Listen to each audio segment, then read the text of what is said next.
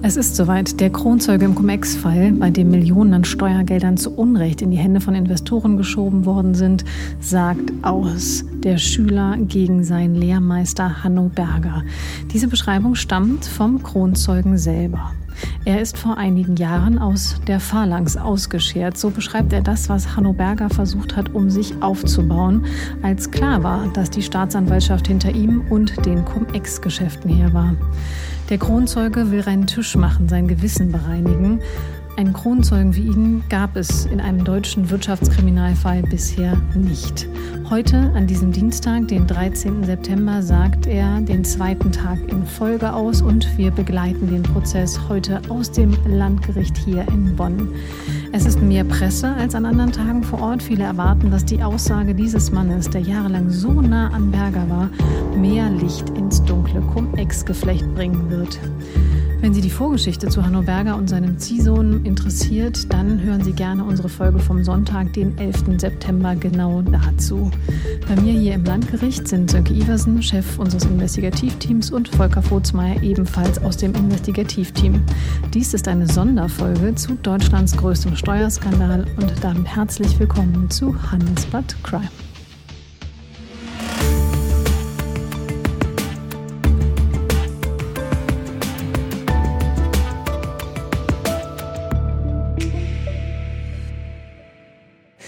Lass uns vielleicht mal ganz kurz darüber sprechen, Sönke. Wir werden es gleich noch mal ausführlicher machen, bevor in fünf Minuten es losgeht. Was ist gestern passiert? Ja, gestern war die erste Begegnung seit vielen Jahren äh, der beiden. Also der Benjamin Frey, der Kronzeuge, der ehemalige Ziehsohn von Hanno Berger, dem Hauptangeklagten in Cum-Ex. Und es ist genau das passiert, eigentlich, was wir erwartet haben. Der Hanno Berger hat ihn angestiert, äh, sobald er, also kaum war der durch die Tür, hat ihn die ganze Zeit angeguckt und so als wollte er ihm sagen, was machst du hier, wie kannst du es wagen? Und der Frei hat aber den Berger keines Blickes gewürdigt, hat einfach äh, ihn gar nicht angeguckt, die, die ganze Verhandlung über nicht. Äh, aber man merkte, der, der Berger brabbelte also unentwegt auch äh, auf seine Anwälte ein. Und einmal hat ihn auch direkt angesprochen, während der äh, Zeuge noch sprach, schreibt er, der Berger schreibt die ganze Zeit in seinem Blog mit. Also der ist schon sehr aufgeregt. Ja, und wir werden auf jeden Fall schauen. Der Richter ist gerade an uns vorbeigelaufen, wie es heute weitergeht. Ganz kurz noch als Hinweis, wer die erste Folge zu Hanno Berger und seinem Ziso nicht gehört haben sollte, Benjamin Frey ist natürlich nicht der richtige Name, sondern ähm, der heißt im wahren Leben anders. Aber das machen wir, um seine Identität ein wenig zu schützen. Ja, und dann melden wir uns gleich in der Pause wieder. Also, es ist jetzt 11.18 Uhr. Wir haben über zwei Stunden äh, im Gerichtssaal verbracht. Der Kronzeuge frei hat relativ viel nochmal ausgesagt. Es ging dabei relativ viel auch ums Geld, besonders am Anfang nach gestern. Volker hat auch gesagt, wie viel er bereit ist zu zahlen. Wie viel war das? Also insgesamt hat er 50 Millionen verdient mit diesen Cum-Ex-Geschäften. In diesem Verfahren geht es um etwas weniger Geld. Da hat er ungefähr 13,5 Millionen verdient. Aber er hat gesagt, dass er bereit und willig ist, dieses Geld zu zahlen. Also insgesamt 50 Millionen, in diesem Verfahren 13,6 Millionen. Aber gleichzeitig hat er auch gesagt, dass er nicht bereit ist, sozusagen gesamtschuldnerisch auch für das einzustehen, was Herr Berger damit kassiert hat. Und im Grunde hat Herr Berger ungefähr analog zu ihm auch 50 Millionen verdient. Das sagt zumindest der Kronzeuge Herr Frei. Mhm. Er sagt auch, dass es tatsächlich Absprachen immer gegeben hat, dass sie sich Einnahmen teilen, und zwar zu 50-50. Es wurden dann auch zwischendurch Beispiele gebracht ähm, von Deals, wo sie Geld verdient haben. In dem einen Fall ging es um 5 Millionen, wo Herr Berger sich sehr geärgert haben soll, dass äh, sie eigentlich 10 bis 15 Millionen erwartet haben und er sich über die Hitze beschwert hat und sehr aufgeregt hat. Und ähm, im Endeffekt waren es dann fünf. Er hat aber auch erzählt, dass das, was ihm zu Last gelegt wird, auch in anderen, ähm, also der Kronzeuge, was dem Kronzeugen zu Last gelegt wird, auch in anderen Verfahren, sich auf über eine Milliarde addiert. Sönke, erklär das mal bitte. Ja, das ist, das ist ein bisschen kompliziert. Also der, diese Geschäfte sind halt schief gegangen und bei der Warburg Bank zum Beispiel, die soll ja in dem einen Fall allein 176 Millionen und äh, zahlen und die Forderungen sind aber, gehen noch höher, das geht bis zu 300 Millionen. Und jetzt haben wir die Situation, wo die einzelnen Beschuldigten sich gegenseitig verklagen. Und wenn jetzt der Staat von der Bank 300 Millionen haben will, dann sagt die Bank, Herr Frei, ne, Sie waren unser Anwalt, Sie haben uns beraten, geben Sie uns mal die 300 Millionen. Es, es gibt tatsächlich eine Klage, das hat der äh, Kronzeuge jetzt gerade eben verraten. Das ist auch was, was ganz Neues, was wir jetzt hier äh, erfahren haben, dass es, äh, ich glaube, seit drei Tagen eine, Klage gibt in Höhe von 350 Millionen Euro der Bank gegen ihn. So, jetzt will die Bank von ihm 350. Äh, der Staat will 50, ne, das sind 400 Millionen, er hat aber nur 50 verdient. Das ist für ihn ein großes Problem und er sagt auch, das würde ihn sehr, sehr belasten. Ja. Man muss ja auch sagen, wirklich, also diesen Punkt, ähm, den du gerade auch nochmal angesprochen hast, äh, dass er wirklich sagt, er ist nicht bereit, für Bergers Schuld mit aufzukommen. Das belastet ihn sichtlich. Also wenn man ihm dabei zuschaut, er ist relativ ruhig, muss man sagen, in allem, was er beschreibt. Ähm, also er regt sich nicht auf, Berger an der Seitenlinie hingegen. Man merkt es immer mal wieder, ähm, dass gewisse Aussagen ihn stören. Aber er sagt eben auch, dass er eigentlich damals eine gute Zeit mit Berger hatte. Das hat er jetzt zum Schluss gesagt auf Nachfrage der Staatsanwaltschaft. Er beschreibt ihn als guten Mentor damals. Ähm, er habe ihn gewarnt die ganze Zeit. Es ginge nicht äh, um irgendwie einen Kampf zwischen den beiden. Und ähm, was ich ganz interessant fand, er hat wirklich wohlwollend kurz vor der Pause über ihn gesprochen. Weder hat Berger einmal hochgeschaut, noch hat er ihn angeschaut. Volker. Ja, das ist richtig. Also es war halt eine, ein langer Weg, den die beiden zusammengegangen sind. Und ähm, ja, ähm, Herr Frey, der konnte ja diese Karriere auch nur machen, weil er eben Herrn Berger an seiner Seite hatte, der sehr erfolgreich war. Ähm, als Steueranwalt, der von vielen als Guru gesehen wurde, äh, der wirklich fantastische Mandanten hatte. Und dann sind sie aber halt irgendwann vom Weg abgekommen. Der ähm, Herr Frey hat das beschrieben, wir haben dann sozusagen in den Apfel gebissen. Ne? Das war mhm. sozusagen der Sündenfall. Und das hat er äh, jahrelang auch mitgemacht. Da, daraus macht er keinen Hehl. Aber irgendwann ähm, ja, ist dann halt sozusagen, ähm, diese, sind diese Geschäfte aufgefallen. Die Staatsanwaltschaft hat sie aufgegriffen, die Finanzämter haben sie aufgegriffen. Und das hat er versucht, noch eine Zeit lang zu verteidigen. Aber irgendwann ist ihm bei ihm die Erkenntnis gereift, dass er diesen Weg nicht mitgehen will. Und dann ist er eben aus dieser Phalanxberger ausgebrochen. Und dann kam es halt auch zum endgültigen Bruch zwischen den beiden. Und sie haben sich jetzt überworfen. Mhm. Diese Phalanx, von der ist häufig die Rede. Äh, in der Phalanx äh, waren auch noch andere. Also es waren nicht nur Frei und Berger, sondern ähm, da ging es auch noch um andere. Und unter anderem ging es jetzt auch noch mal darum, dass diese Phalanx sich natürlich unter anderem gegen die Staatsanwaltschaft wehren wollte, namentlich Frau Brohilker, die jetzt Oberstaatsanwältin ist. Sönke beschreibt doch diese Phalanx, die Sie da aufgebaut haben, noch mal ein bisschen deutlicher. Ja, das hängt halt damit zusammen, dass der Berger wirklich meinte, er versteht das Steuerrecht besser als jeder andere, inklusive Frau Borhilke. Und ähm, dass es eine, ein Affront und einfach falsch sei, ihn für das äh, zu verklagen oder auch nur gegen ihn zu ermitteln für das, was er getan hat, nämlich den doppelten Staats, äh, der Ergriff in die Steuerkasse. So, und ähm, weil Herr Berger. Äh, er hat das auch konkret gesagt. Ne? Er hat gesagt, das ist der, An der Anfang ihrer kriminellen Karriere. So hat er das beschrieben. So wurde es zitiert von der Staatsanwaltschaft. Genau, er hat der Staatsanwältin vorgeworfen, dass Steuerrecht, also ihr, ihr Gebiet sein oder sein Gebiet, nicht richtig zu verstehen und deshalb würde er dann das, wie er sagte, scharfe Schwert des Rechtsstaates ziehen und gegen sie vorgehen. Und, und äh, er wollte die Staatsanwältin kriminalisieren äh, und wollte sozusagen den Spieß umdrehen und nicht, dass äh, sie, gegen sie sollte dann wegen ja, Falschermittlungen und, und all, all möglicher Sachen ermittelt werden. Und er, er war der Meinung, dass das sei ein guter Weg und hatte halt seine ganze Truppe. Äh, 2016, wir sprechen jetzt über 2016, wo er sich schon vier Jahre auf der Flucht befand, äh, auch schon äh, sein Telefonat äh, abgehört wurde und alles. Das, ist, das war die, sozusagen die Ausgangsstellung. Und ähm, der Frei hatte gerade seine Anwälte gewechselt, hatte eine sehr schwere Zeit, den hat es sehr mitgenommen, hat sogar von Selbstmordgedanken gesprochen gestern und hat also seine Anwälte gewechselt und seine Anwälte haben ihm gesagt, Herr, Herr Frei, nachdem Sie uns das jetzt hier geschildert haben, das sieht für uns hier aus wie organisierte Kriminalität.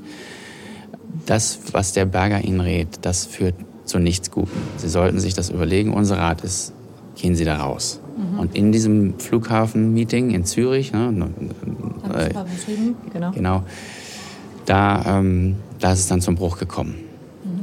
Jetzt muss man sagen, ähm, Herr Frei ist natürlich nicht frei von Schuld, sagt er selber. Er gibt ja zu, an diesem System beteiligt gewesen zu sein. Er sagt auch, sie hätten es nicht erfunden, also weder Berger noch er hätte es gefunden. Er hat aber davon gesprochen, dass sie das ähm, für Privatbesitzer quasi, beziehungsweise für Privatanleger zugänglich gemacht haben, dass sie dem einen deutlichen Schub gegeben haben, dass sie eben Fonds aufgelegt hätten und so weiter. Ähm, er wurde aber vom Richter am Anfang auch einmal kritisiert, denn es wurde eine seine Aussage wurde vorgelesen in einem anderen Fall, wo er viele Sachen noch bestritten hat. Und ähm, das hat der Richter eben ein bisschen vorgehalten, direkt am Anfang heute Morgen gesagt hat, naja, nach dem, was Sie gestern gesagt haben und dem, was Sie da gesagt haben, könnte man fast meinen, das waren zwei unterschiedliche Personen. Worum ging es da, Volker? Ja, es geht ja um diese Zivilklage, die es gibt ähm, in München. Das betrifft einen anderen Fall. Da geht es auch um eine Fondsgesellschaft, Avana, und da wird er halt verklagt von der, von der Bank Cassis. Und äh, ja, die sagt natürlich äh, frei, du bist verantwortlich, du hast für den Schaden einzustehen. Und äh, dagegen wehrt er sich natürlich, weil die geht auch wieder über 312 Millionen Euro ist auch existenzbedrohend, wie Frei sagt. Und da hat er sich mit allen Mitteln zur Wehr gesetzt. Und die Argumentation, die er da ins Feld führt, die widerspricht durchaus dem, was er hier im, im Gericht sagt. Und diese Widersprüche konnte er eigentlich auch nicht richtig ausräumen. Mhm. Hat aber gesagt, ähm, er würde sich dazu noch mal dann äußern, tatsächlich, wenn er in diesem konkreten Fall noch mal explizit dazu befragt werden würde. Da sind wir natürlich gespannt, wie es weitergeht. Wir haben jetzt hier noch... Ähm, noch ungefähr zwei Minuten, bis es gleich weitergeht. Es geht dann weiter damit, dass Herr Bayer, Herr Dr. Bayer, der Anwalt von Berger, Herrn Dr. Berger, wie auch tatsächlich, das fällt auf, Herr Frei immer betont, er sagt nie Hanno, er sagt nie Herr Berger, er sagt immer Herr Dr. Berger. Ähm, äh, der wird, wie gesagt, Herr Bayer wird äh, ihn dann gleich befragen, da sind wir gespannt. Man muss sagen, ich sehe heute Herrn Frei zum ersten Mal und man merkt, es ist schon auch eine andere Typ irgendwie als Berger, oder? Wie nehmt ihr das wahr? Ja, das ist ein ganz smarter Typ. Ne? Also der ist natürlich auch eine andere Generation. Der ist ja rund 20 Jahre jünger als Berger und äh, hat, hat eine andere Ausbildung genossen. Er hat direkt Jura studiert, war in Amerika, in New York, hat er bei internationalen Kanzleien gearbeitet und Berger kommt halt aus der Finanzverwaltung. Natürlich auch im, im Steuerrecht wahnsinnig bewandert. Ähm, also insofern intellektuell absolut auf Augenhöhe. Aber ähm, wie du schon sagst, ne, ein ganz anderer Typ, ähm, sportlich, ne, noch relativ jung dann im Vergleich auch zu Berger. Und er tritt hier sehr smart auf, sehr entspannt, geht ganz gerade seinen Weg und äh, da wirkt er auch ganz anders im Gericht als jetzt der Angeklagte mhm. Herr Berger. Ja, man muss auch sagen, ähm, man sieht, dass der Frei sozusagen geschult ist. Also der, der ist auch auf einer Linie mit seinen Anwälten. Ne? Der, ab und zu sagen ihm die Anwälte, flüstern ihm was ins Ohr und dann nickt er. Ne? Während bei Berger, äh, der ja nur drei Meter rechts von ihm sitzt, äh, er ständig auf seinen Anwalt anredet und äh, der Anwalt dann äh, mit dem Kopf schüttelt und mit den Händen äh, ihm sagt, seien Sie doch mal still, Herr Berger, und hören Sie zu, Herr Berger und so. Der Berger ist einfach ja, immer noch der Meinung, dass er eigentlich so Unrecht sieht, auch wenn er dieses halbe Geständnis hier abgelegt hat vor ein paar Wochen, als wir hier waren. Während, äh, während der Frei er sagte ja gestern, er hatte in tausend Stunden habe er in Vernehmungen und in Gerichten zugebracht. Und, und das merkt man auch. Also wir, wir, wir kennen ja seine, seine Einlassung und wir kennen äh, das Interview, das er gegeben hat. Und das ist teils fast wortgleich mit dem, was er hier erzählt. Also der hat das wirklich geübt, glaube ich. Also hat man den Eindruck, der hat es viele Stunden geübt, was er hier sagen möchte. Sagt es genau so, wie er es geübt hat, während der Berger immer noch eigentlich frei rumläuft sozusagen. Also nicht, nicht eingehegt ist durch, durch Beratungen und andere Sachen. Der ist immer noch eigentlich wütend seit jetzt zehn Jahren. Das merkt man tatsächlich auch noch. Wir schauen uns jetzt an, wie gesagt, es geht weiter, wie es weitergeht und vor allen Dingen, was Herr Bayer auf die Aussagen von Herrn Frei so zu fragen hat. Und darüber berichten wir dann gleich in der nächsten Pause. So, es ist mittlerweile 14.10 Uhr. Wir sind nach der Pause rausgekommen. Es hat sich alles etwas verzögert wegen, ich sage jetzt mal, ähm, ja, Prozessfragen, die da geklärt werden mussten und ähnliches. Wir haben dann direkt, als der Block vorbei war und in die Mittagspause geläutet wurde, mit Herrn Dr. Bayer sprechen können. Das ist der Anwalt von Hanno Berger und da hören wir jetzt kurz rein.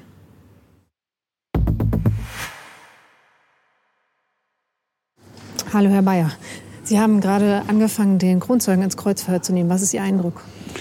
Äh, Kreuzverhör ist es natürlich nicht. Äh, leider Gottes sieht die deutsche Strafprozessordnung ein solches nur in absoluten Ausnahmenfällen vor. Ich würde es genießen, wenn es bei uns ein Kreuzverhör gäbe.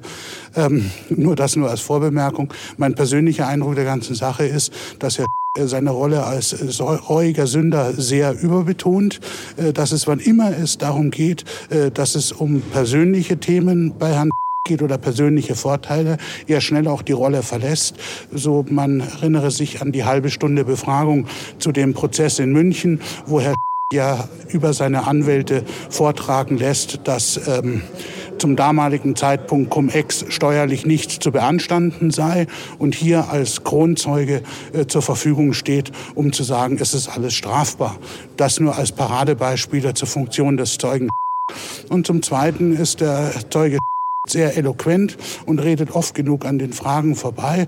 Äh, und das ist anstrengend, ihn auf den Punkt zu bringen. Aber wenn es auf den Punkt kommt, wird es ungemütlich. Und ich glaube, zum Dritten, man muss unterstreichen, Herr der ja immer unterstreicht, er will nur noch die Wahrheit sagen, er will alles sagen, musste hier in der Hauptverhandlung von seinem Schweigerecht Gebrauch machen ähm, und, Außer und Auskünfte verweigern zu einem Komplex, weil er Angst hatte, äh, sich selbst da in Bredouille zu bringen. So viel auch zu dem äh, Kronzeugen, der immer die Wahrheit bekundet und alles aufdecken will. Ich glaube, da hat die, das Gericht eine andere Meinung zu gehabt, zu dem, ähm, dass er, er wollte sich da nicht, nicht äußern, weil man, es hieß vom Gericht, er hätte sich da schon zu diesem Punkt schon einige Male geäußert und irgendwie, ähm, und in dem Fall, so wie ich das verstanden habe, zumindest hieß es dann, äh, ja, also er hätte einfach dazu schon Aussage gemacht und die Aussage, so wie sie, wie sie jetzt ist, müsste jetzt nicht noch treffen.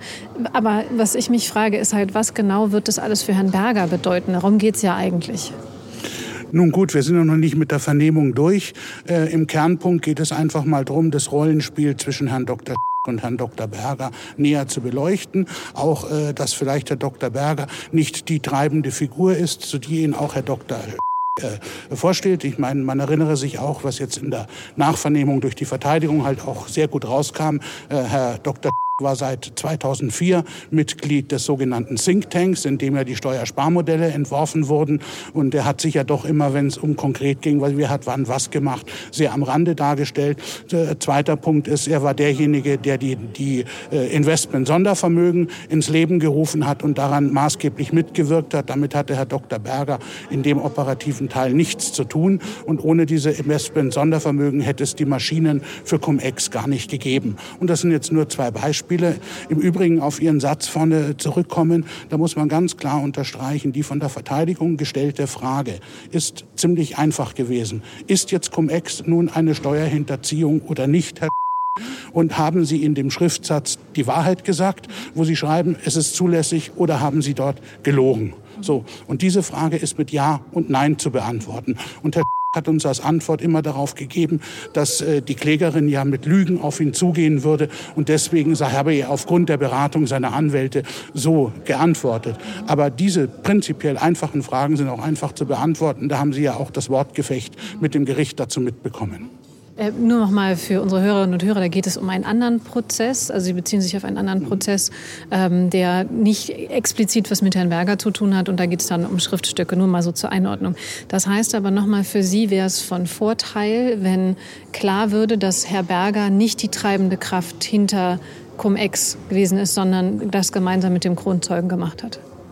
Es ist ein Punkt neben vielen, dass man die zutreffende Rolle von Herrn Dr. Berger in Cum-Ex erkennt und dass man insbesondere auch erkennt, äh, dass der Zeuge, der heute anwesend ist, eine ganz maßgebliche und treibende Kraft bei Cum-Ex war, wo ich auch nochmal unterstreichen muss, auch Stand heute, er 50 Millionen erhalten hat, mit diesen 50 Millionen von diesen, diese heute investiert, äh, bisher keinen Euro an die Staatskasse oder sonst wen zurückgeführt hat.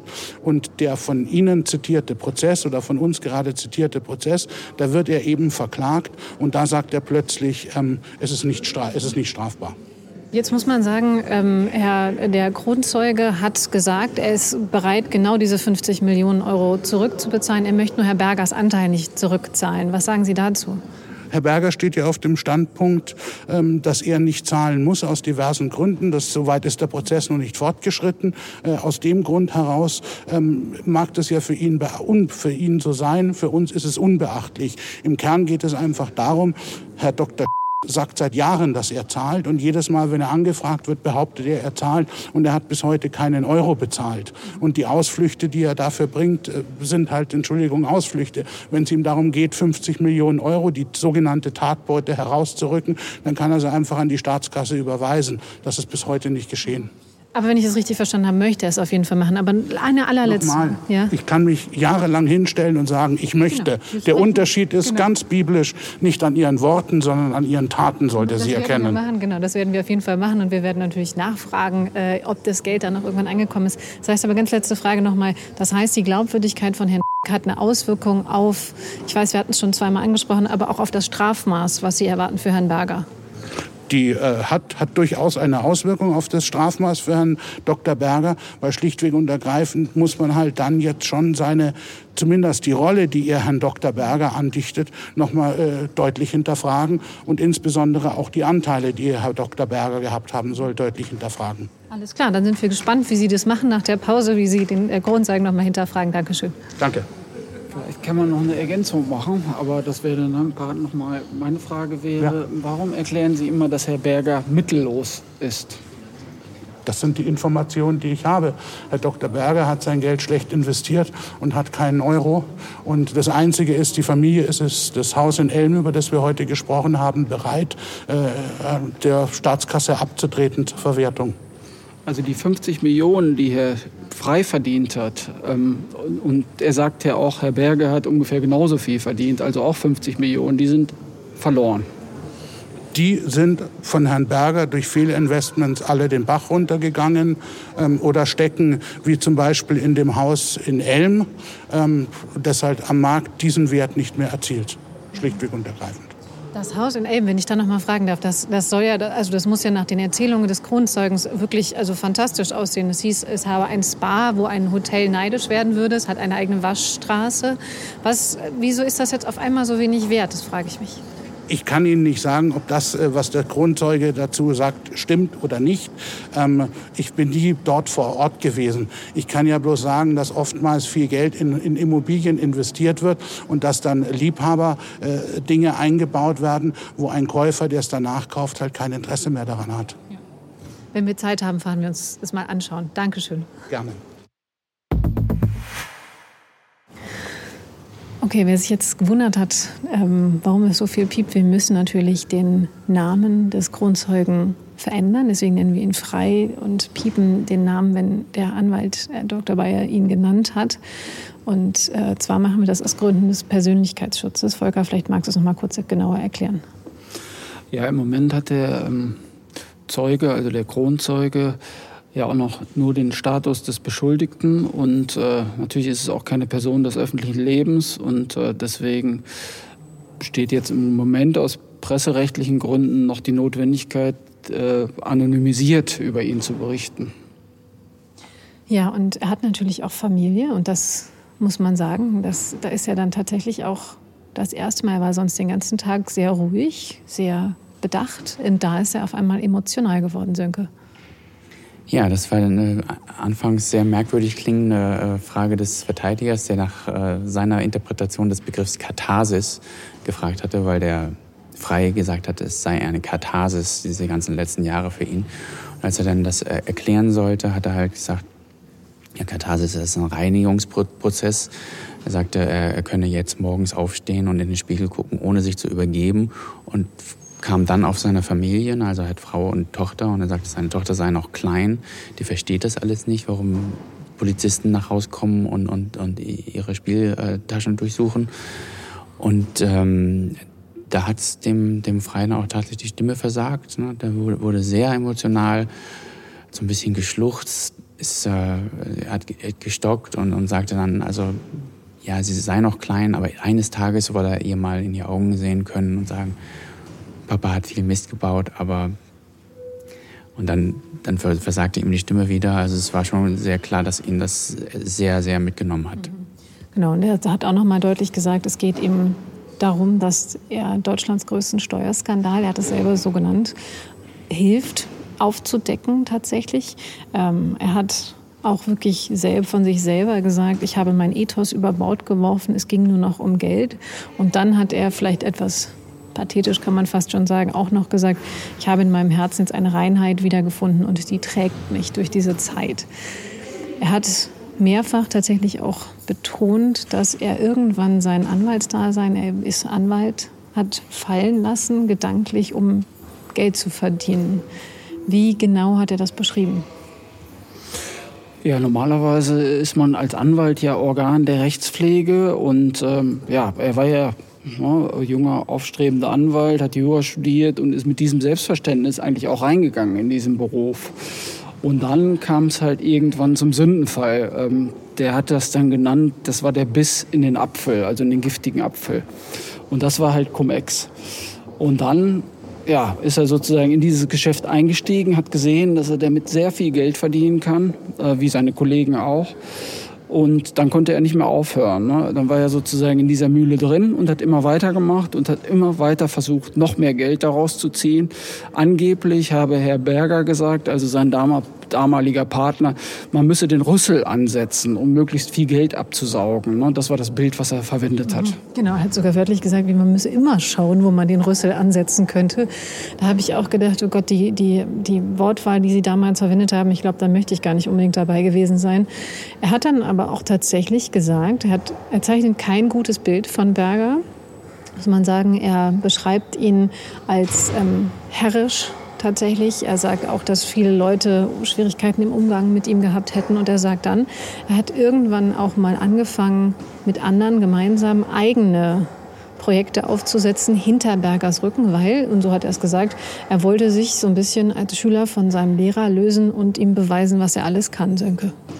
Ja, er nannte das Emanzipieren. Ne? Und da ist natürlich schon, da muss man vielleicht auch den Kronzeugen dann erfolgen. Es gibt ja viele Möglichkeiten, sich zu emanzipieren. Jetzt äh, sich von Straftaten zu emanzipieren, indem man weitere Straftaten begeht, außerhalb de, des, des Einzugsbereichs von Herrn Berger. Ne? Also ja, er, er hat jetzt, er hilft jetzt mit, aber er hat auch gesagt, er hat halt viele, viele Jahre lang all sein Wissen, all sein Können als Star-Anwalt, Top-Anwalt dafür eingesetzt, in die Steuerkasse zu greifen. Auch auf ganz private Rechnung, noch auf privatere als ohnehin schon vorher mit Berger. Er hat ja auch mit Berger an seiner eigenen Kanzlei vorbei äh, extra Gesellschaften aufgesetzt, mit denen sie dann diese, äh, diese Dinger gedreht haben, um halt nicht so wie, also, also wenn da 100 Anwälte in der Kanzlei sind, dann müsste es durch 100 geteilt werden. So mussten sie es nur durch zwei Teilen, das ist natürlich, da bleibt am Ende natürlich viel mehr Geld für ihn übrig. Und er hat ja auch gesagt, er hat 50 Millionen Euro damit verdient. Das ist schon eine ganze Stange Geld. Und er hat es auch natürlich nicht einfach irgendwie auf sein Girokonto überweisen lassen auf einen Batzen, sondern es wurde verdient, es wurde über, über ein System verteilt. Dazwischen waren dann auch unter anderem, wenn ich das richtig gesehen habe, äh, Gesellschaften in Luxemburg zum Beispiel. Wie, äh, hießen die auch gleich? William Treef, nee, Willow Tree. Willow Tree Fund, genau. Erklär mal, Volker, was hat es damit auf sich? Ja, also diese ganze Struktur war halt vollkommen irre. Ne? Also das ist, die Staatsanwaltschaft hat das eigentlich ganz gut äh, versucht nachzuvollziehen nach dem Prinzip Follow the Money. Und die haben im Grunde jetzt mal, also es wurde auch jetzt heute ein, quasi so ein Flussdiagramm an die Wand geworfen, wo genau drin äh, zu erkennen war, woher kam das Geld, wohin, in welche Gesellschaften ist es geflossen, wie ist es dann verteilt worden. Und es war ein total unübersichtliches Geflecht. Es war bestimmt sehr schwierig, das zu ermitteln. Und äh, da gab es tatsächlich solche Gesellschaften wie Wallow Mike oder eine Gesellschaft hieß Stonewall. Also da hat der Frei auch erklärt, wie es zu diesem Namen gekommen mhm. ist. Also Stonewall war im Grunde so eine so, sozusagen so eine Brandmauer gewesen. Und zwar vor? Und, genau, vor, vor dem Fiskus. Und da, der damalige Finanzminister hieß halt äh, Steinbrück. Und äh, da fanden die diesen Begriff Stonewall irgendwie witzig, so, ne, um da so eine Brandmauer zum Fiskus zu ziehen. Ich glaube, das zeigt halt auch mal tatsächlich noch mal so ein bisschen so, wie da der damals so der Gedankengang Also, also mit welchem, ja, mit welcher Hybris, das Wort kommt nicht von mir, sondern vom Kronzeugen, äh, ja. damals vorgegangen worden ist. Genau, und das lief halt alles, äh, also weitgehend außerhalb von Deutschland. Die haben das halt in Offshore-Gesellschaften äh, domestiziert, so nennt man das, ne, wenn das Geld da sozusagen abgeschirmt vom deutschen Staat irgendwo ähm, ja, gesammelt wird und, und dann wird es natürlich auch rausgezogen. Ne? Das waren, wie gesagt, karibische Gesellschaften oder welche, die in der Schweiz gesessen haben oder in Luxemburg. Also es war schon, ja, die haben sich schon wirklich einiges einfallen lassen, um, um das alles zu verschleiern. Mhm. Lass uns kurz noch mal über das Geld reden. Wir hatten jetzt heute Morgen schon mal die, also im, im Raum geworfen, unterschiedliche Summen. Eine davon sind die 50, 50 Millionen, wo er auch sagt, er möchte die zurückzahlen. Wo Herr Bayer eben auch gesagt hat, erst mal schauen, ob er sie zurückzahlt. Und da bleiben wir natürlich tatsächlich auch dran. Wir werden natürlich sofort schauen, ähm, ob sie dann auch gezahlt worden sind. Und dann war eben auch die Rede von dieser knapp eine Milliarde, die sich ergibt aus unterschiedlichen Forderungen. Und dann, und das hat mich doch sehr erstaunt, weil da geht es nämlich um physisches Gold. Es geht um eine Menge an physischen Goldbarren und zwar, ich glaube, knapp 370 Goldbarren, die von der UBS ja, abgehoben worden sind, so hieß es. Ja, das waren Kilogoldbarren. Also da ging es tatsächlich jetzt um knapp 400 Kilogramm Gold. Das lag äh, bei Berger. Ne? Ebenfalls ist das die Darstellung von, von Herrn Frey. Und äh, ja, das hatte er dann offensichtlich zu Hause äh, bei sich in AM gelagert. Äh, und dann gab es halt das Problem, dass als Berger dann in die Schweiz floh, musste das Gold halt rüber geschafft werden. Und das gab halt eine Schwierigkeit, weil der Hausmeister, der das rüberbringen sollte, der hat das halt nicht ins Auto gekriegt oder es war halt also potenziell eine Überlast sozusagen. Ne? Das Auto war nicht ausgelegt für, für so ein Gewicht und äh, ja, da gab es ein Problem. Ne? Aber das ist die Version vom Frei, muss man dazu sagen. Ne? Das haben wir jetzt nicht bestätigt von Herrn Berger. Und was mit dem Gold geschehen ist, das wissen wir bis heute nicht. Mhm. Was wir aber gehört haben, und auch das muss man sagen, ganz klar, das ist die Aussage von Herrn Frei, wo es aber auch Personen gibt, die sagen, dass es tatsächlich auch, sagen wir mal, mit also der Innenausbau seines Hauses, seines Elternhauses, ähm, naja, wie soll man sagen, extravagant geworden ist mit dem vielen Geld, was er verdient hat. Und zwar hat Herr Frei davon gesprochen, dass es eine, einen Spa-Bereich gab, der so groß ist, dass man da, dass Hotels das äh, gerne gehabt hätten als Spa-Bereich. Es gibt eine eigene Waschanlage und ähnliches. Was, warum hat Herr Berger das gemacht, Sönke? Ich glaube, da, da zeigt sich halt, der Berger hat halt 16, 18 Stunden am Tag gearbeitet und eigentlich wusste er gar nicht richtig, was er mit dem Geld anfangen sollte. Und, und dieser irre Ausbau ähm, war halt der seines Elternhauses. Und da ne, da war dann einfach kein, kein Euro zu viel. Und da hat er dann einfach Millionen reingepfeffert ohne, ohne Ende. Also dieses Spa-Bereich, äh, den du gerade erwähntest, da ist dann, sind dann echte Sternbilder nachgebildet. Ne? Also das muss unglaubliche äh, Summen gekostet haben. Und der hat dann ähm, halt einen Holzhof gehabt und hat sich da Traktoren hingestellt und die, die waren größer als die Traktoren der Bauern, die, die wirklich mit Traktoren auch was anfangen konnten. Ne? Und hat, das spielte dann einfach keine Rolle. Das war aber auch das Einzige. Ansonsten war der Berger unheimlich geizig. Und es gibt zahllose Geschichten, wo Berger halt äh, immer noch ein Prozent für sich mehr rausgeholt hat und Leuten, denen er Geld versprochen hat, oft das nicht gezahlt hat, was dann auch zu Sachen wie dieser Erpressung äh, geführt hat, die wir auch schon geschildert haben. Die, zur Erpressung, glaube ich, müssen wir ja später noch mal was sagen. Aber wir werden jetzt gleich äh, noch mal ins Verhör gehen. Ich habe ja schon gelernt, es ist natürlich kein Kreuzverhör, was ähm, der Verteidiger von Hanno Berger mit dem Kronzeugen gleich weiterführen wird. Aber es wird weiter gesprochen. Auf jeden Fall wird ihm weiter seine Fragen stellen. Und wir werden versuchen, angesichts der Zeit danach noch eine kurze Einordnung zu geben. Es ist jetzt 16.15 Uhr. Drinnen läuft der Prozess weiter. Aber man kann sagen, Volker, es zieht sich ein wenig, oder? Ja, genau. Also jetzt geht es sehr viel auch um prozessuale Fragen. Also die Verteidigung von, von Hanno Berger hat eben auch beantragt, die Hauptverhandlung zu unterbrechen. Der Richter will sich diesen Antrag angucken, aber Stand jetzt geht es jetzt erstmal weiter mit der Befragung und sehr viel technischen Details. Mhm. Also man muss wirklich sagen, also der, so der größte Erkenntnisgewinn, der war gestern und heute Vormittag wahrscheinlich noch. Äh, in den Befragungen selber ist jetzt noch nicht so viel Neues auf jeden Fall rausgekommen. Was wir aber dringend noch besprechen müssen, ist diese Erpressung, von der Frei gestern erzählt hat. Worum geht's da? Ja, also der Freie hat doch sehr viel Licht ins Dunkel gebracht und ähm, also man hat halt gesehen, dass das sehr dunkle Machenschaften teilweise waren und ähm, Also das mit dieser Erpressung, die du gerade ansprichst, das, da geht es um Sachverhalt aus 2009. Es gab einen Investor, der in diese Cum-Ex-Geschäfte investiert hatte und der hatte gute Kontakte in die Bankszene. Und ein Banker hat ihm halt gesagt, ähm, dass Berger und Frei ihn sozusagen hintergehen. Also dass die Profite, die er damit verdient, dass sie eigentlich viel zu gering sind. Und dann hat dieser Investor gesagt, zahlt mir jetzt 10 Millionen obendrauf oder ich mache die Sache öffentlich. Und das war eine ganz dramatische Situation, wie Frei geschildert hat. Äh, also Berger war außer sich und äh, ja, da gab's, ähm, also er war tatsächlich gerade bei einem Freund auf einem Geburtstag in Hamburg, hatte ausnahmsweise mal sein Handy ausgeschaltet und als er die ähm, Mailbox wieder angeschaltet hat, waren 13 Nachrichten von Berger drauf und er hat dann gesagt, ruf mich sofort zurück, es ist was ganz Schlimmes passiert und wir haben hier eine Situation, die wir dringend lösen müssen. Das klingt tatsächlich, also wir haben ja schon ein paar Mal von ähm, Mafia-ähnlichen Strukturen gesprochen. Das klingt jetzt dann schon danach, wenn wir von Erpressung sprechen. Ja, definitiv. Also dieser Investor, dann hat, der hat dann auch damit gedroht, den ähm, eine Rockergang auf den Hals zu schicken.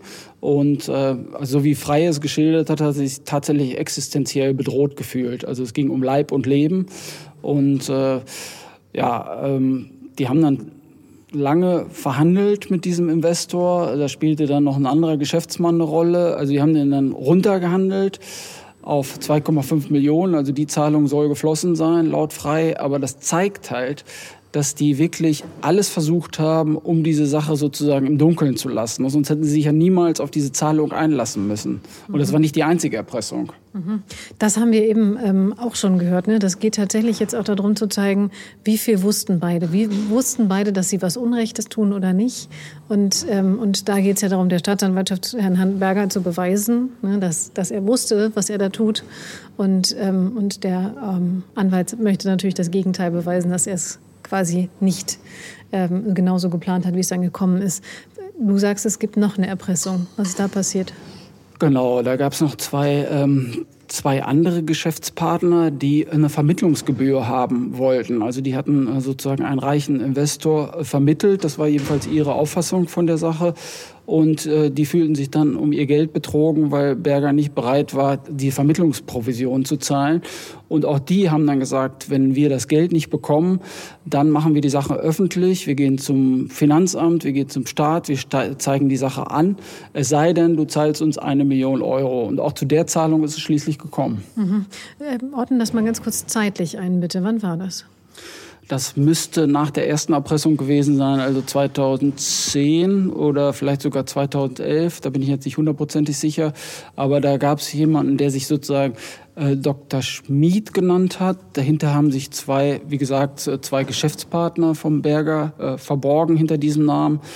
Und äh, ja, die haben, die haben tatsächlich äh, alles versucht, um dieses Geld da rauszuholen. Und auch da hat Berger wieder gesagt, wir müssen alles versuchen, um die Eskalation der Situation zu vermeiden. Und deshalb ist dann tatsächlich der Betrag auch geflossen. Mhm. 2011, ähm, da sind wir jetzt relativ nah auch am Bruch von den beiden, richtig, von Frei und Berger.